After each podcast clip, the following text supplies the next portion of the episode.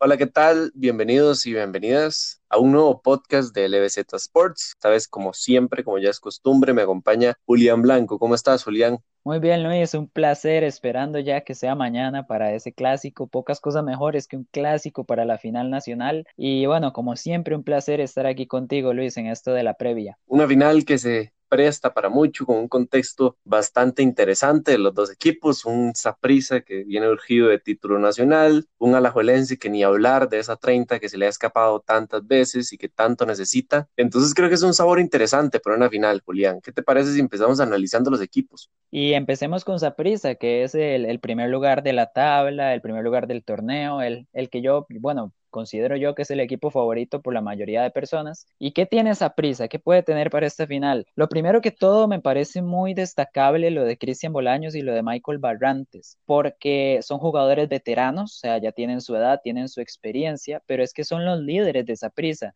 Y no solo los líderes en cuanto a estadísticas, ¿verdad? Bolaños goleador del torneo y demás, sino que viendo al Deportivo Saprissa jugar, son los que son los que mandan, son los que llevan el peso del ataque, de la posesión, y me parece muy destacable de lo de Barrantes y Bolaños, Luis. Sí, lo de Bolaños es, es increíble, ¿no? Un delantero que está entre los entre los jugadores que más ha notado en el año, que, que, es, o sea, ya marca muchísimo más allá de, de solo un buen momento en el campeonato, que tiene un, un, gran olfato goleador, pero además de eso una generación de juego increíble.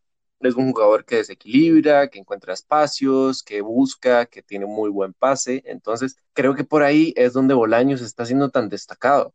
Igual lo de Barrantes. Barrantes se acompaña en media cancha de las salidas de Guzmán, en la defensiva se siente bastante acompañado por atrás y en el medio campo con Angulo y Mariano Torres o cualquiera que sea, incluso con Johan o el que salga jugando por esa parte de volantes, va a tener muchísimo eh, acompañamiento por ahí. Entonces, claro, la libertad de Barrantes hace que haga jugar el equipo, le da muchísima salida, le da muchísimo control de la pelota, tiene una pegada de fuera del área increíble y que le ha dado muchísimos réditos a esa prisa en estas rondas tan definitorias, ¿no? Sí, y de hecho me parece que de ahí, a partir de esa pegada, que es lo que, lo que resaltaste vos de los de ambos jugadores, podemos llegar a lo siguiente, y es la pegada de Saprissa como, como equipo en general, el buen ataque y la buena media cancha también que tiene el equipo morado, porque es que no solo están Bolaños y Michael Barrantes, está Mariano Torres, que ya sabemos la calidad que tiene, está Johan Venegas, que es un jugador que, que siempre que tiene el balón pues sucede algo, provoca algo,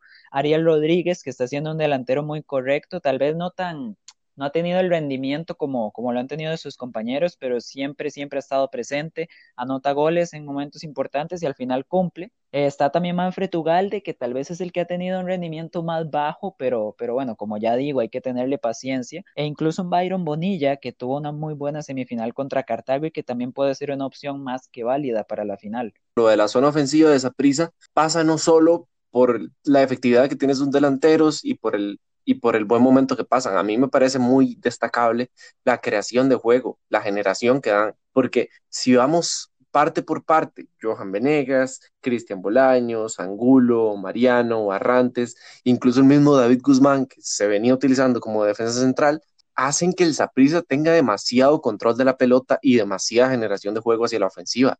Entonces, claro, a, para Ariel, para el mismo Bolaños, para Venegas, para eh, Manfred, va a ser muy fácil encontrar ocasiones de gol cuando hay tanta generación de juego. Y por ahí pasa la, positividad ofensiva de esa prisa, ¿no? Pasemos a analizar, creo que es la otra parte de la moneda, la otra cara del Saprissa y es su parte defensiva, que para nadie es un secreto que es la zona más vulnerable de los morados, Julián. Y de hecho me llamó mucho la atención un artículo que leí sobre bueno, los cambios o la cantidad de variaciones que ha hecho Walter Centeno a su línea de cuatro, y es que ha probado prácticamente todas las opciones posibles. Y al final de cuentas, pues bueno, ya en la recta final del campeonato parece que se asienta con Ricardo Blanco, Hernández, Aubrey David y David Guzmán. Y el problema es que Guzmán se lesiona contra Cartago, no sabemos cómo vaya a llegar a la final. Entonces, tras de que le ha costado a Centeno eh, tener una línea defensiva bien definida a lo largo del campeonato, va a llegar con esta clase de incertidumbres a la fase final contra un equipo como la Liga, que también tiene una buena delantera.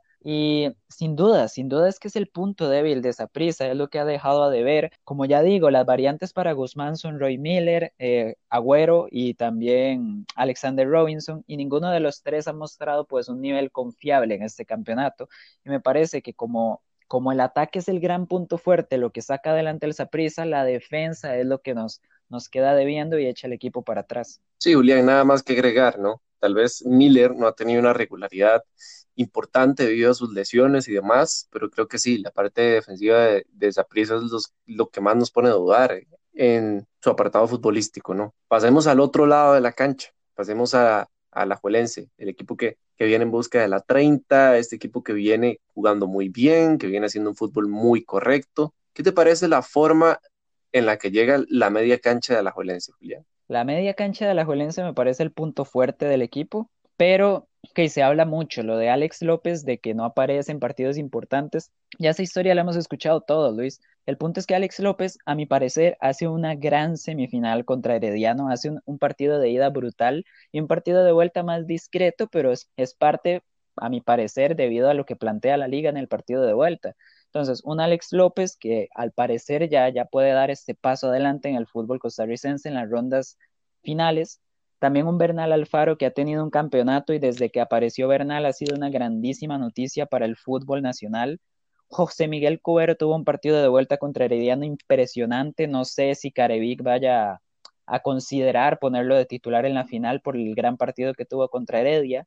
Y también tenemos a los volantes, un Allen Guevara que ha sido muy criticado siempre, pero que ha tenido una muy buena recta final del campeonato, y un Ariel Lassiter que sigue igual de propositivo, sigue intentándolo como siempre lo ha hecho, pero se ve que está un puntito más fino y sin duda la liga llega con muy buenas sensaciones a la final a pesar de no ser el favorito. Claro, Julián, y creo que en eso se basa el juego Alajuelense, porque si vemos campeonatos anteriores, Alajuelense usaba un equipo un poco más balanceado defensivamente, porque salía con Cuero, tal vez Bernal de vez en cuando aparecía, de vez en cuando no, pero para este torneo la liga sale con una proposición un poco más ofensiva, un poco más de generación, un poco más de tenencia de la pelota, y ahí es donde se empieza a sentar a, Ariel Lassiter y empieza a tener un, desempeño más fino, este, el mismo Allen Guevara se encuentra un poco más a gusto con la pelota en los pies, entonces ahí es donde a la juela se vuelve muchísimo más peligroso, porque en ofensiva tenemos a Moya, tenemos a McDonald,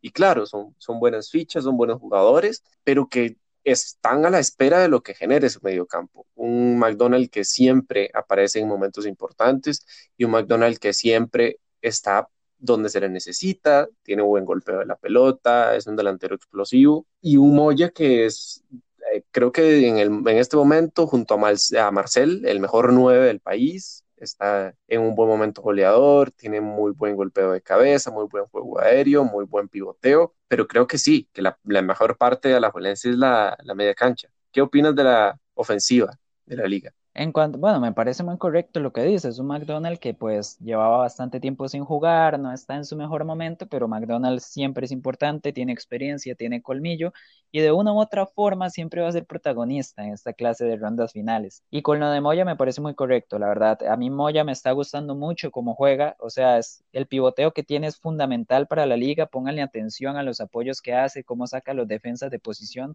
Es muy bueno el trabajo que está Y se mueve muy bien, Moya.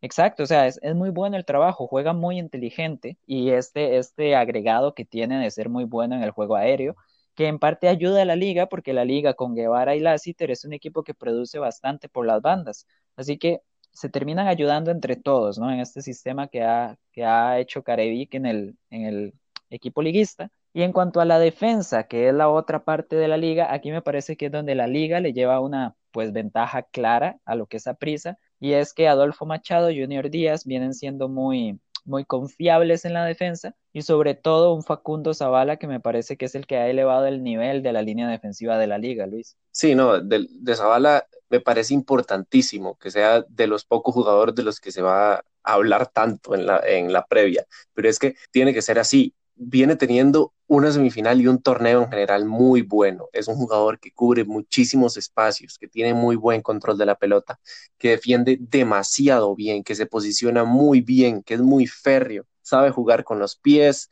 sabe en qué momento tiene que atiempar, es un jugador demasiado correcto, Julián.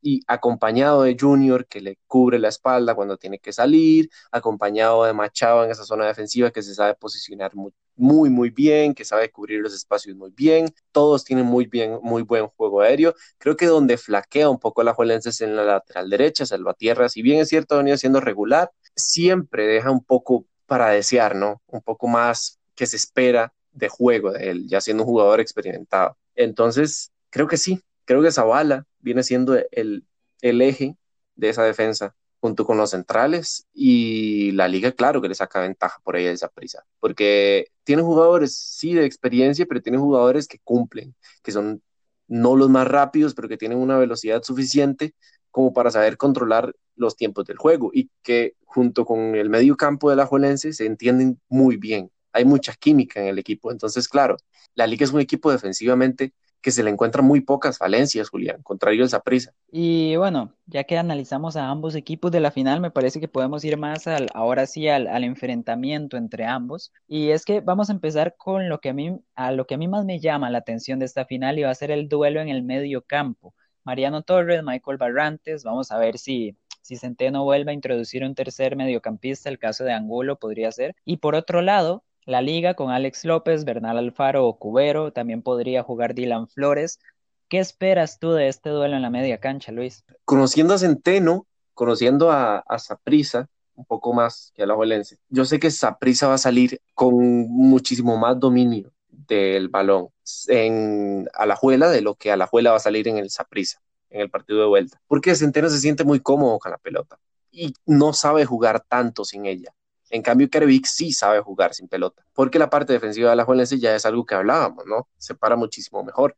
Entonces, el duelo me parece interesante, porque sí, en Alajuela es cierto que la liga va a llevar la rienda del partido, o eso es lo que se espera al menos, y la generación de juego de, de Alajuela tiene que ser muy buena, tiene que tener sus chances, tiene que crear, porque ya vimos en la primera semifinal contra Herediano que eso fue lo que le dio control de la serie a la Juelense y donde se plantó muchísimo mejor. Entonces, claro, a la Juela sabe que por ahí donde tiene que apelar y anotando es donde se puede sentir muchísimo más cómodo. Entonces, sabiendo controlar ese medio campo, también teniendo eh, recorridos defensivos interesantes, es como va a sacar provecho de la serie. Y por el otro lado, Saprisa creo que cuando tenga la pelota va a tratar de controlarla lo más que se pueda, va a tratar de tenerla, de buscar chances ofensivas, de esperar que el equipo se reagrupe y tal vez como de ser un poco más discreto con el balón. En cambio, sí me espero un Alajuelense un poco más directo, un poco más explosivo. Y para el partido de vuelta, bueno, me espero algo parecido, pero al revés, ¿no? Saprisa llevando las,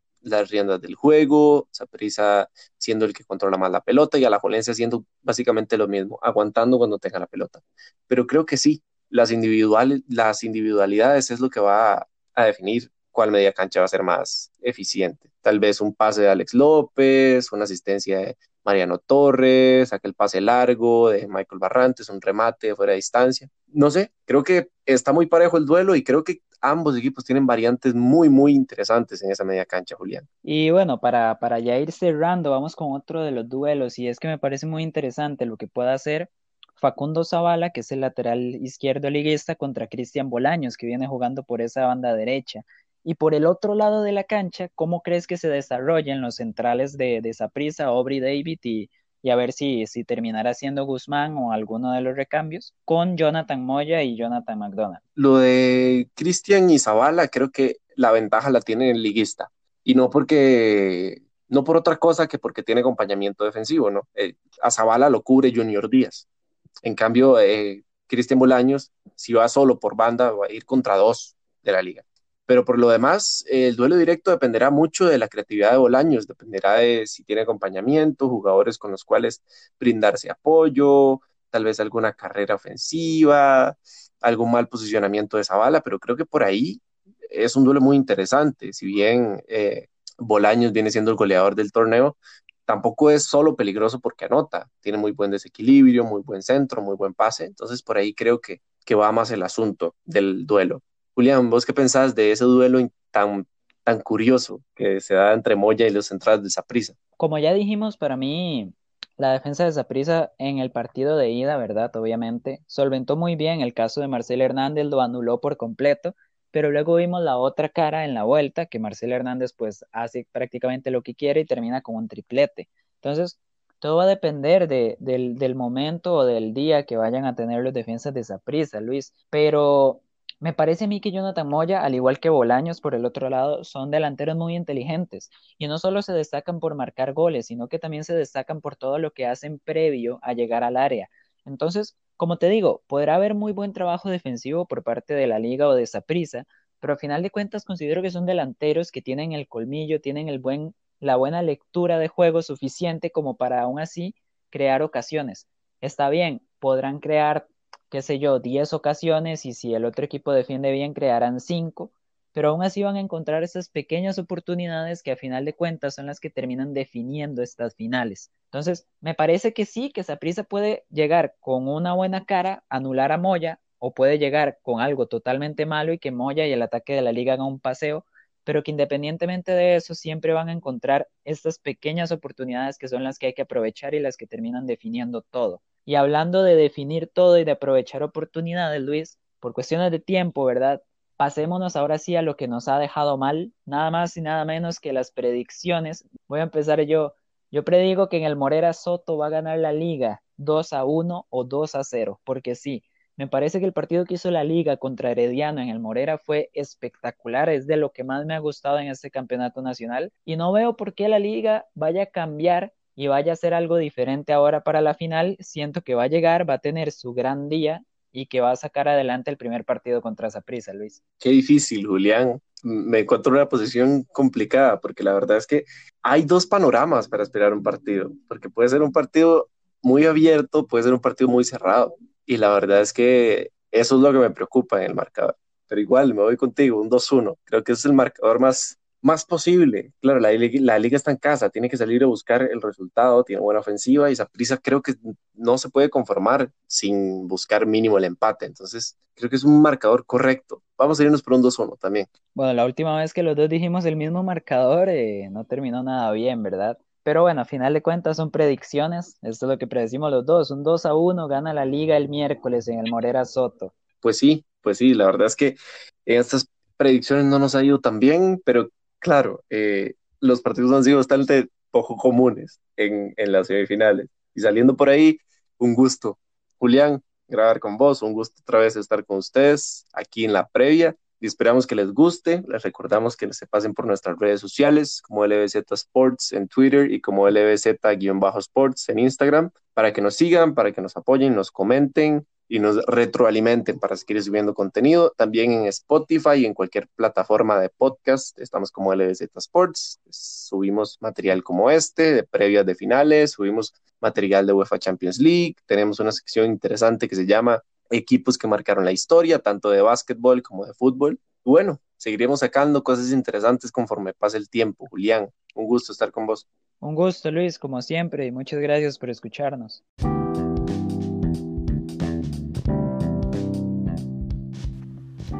Muchas gracias por acompañarnos en el episodio de hoy y les recordamos que se suscriban al canal de Spotify para que puedan ver todo el contenido que vamos a estar publicando y que nos vayan a seguir en las redes sociales, en Instagram y en Twitter como LBZ Sports.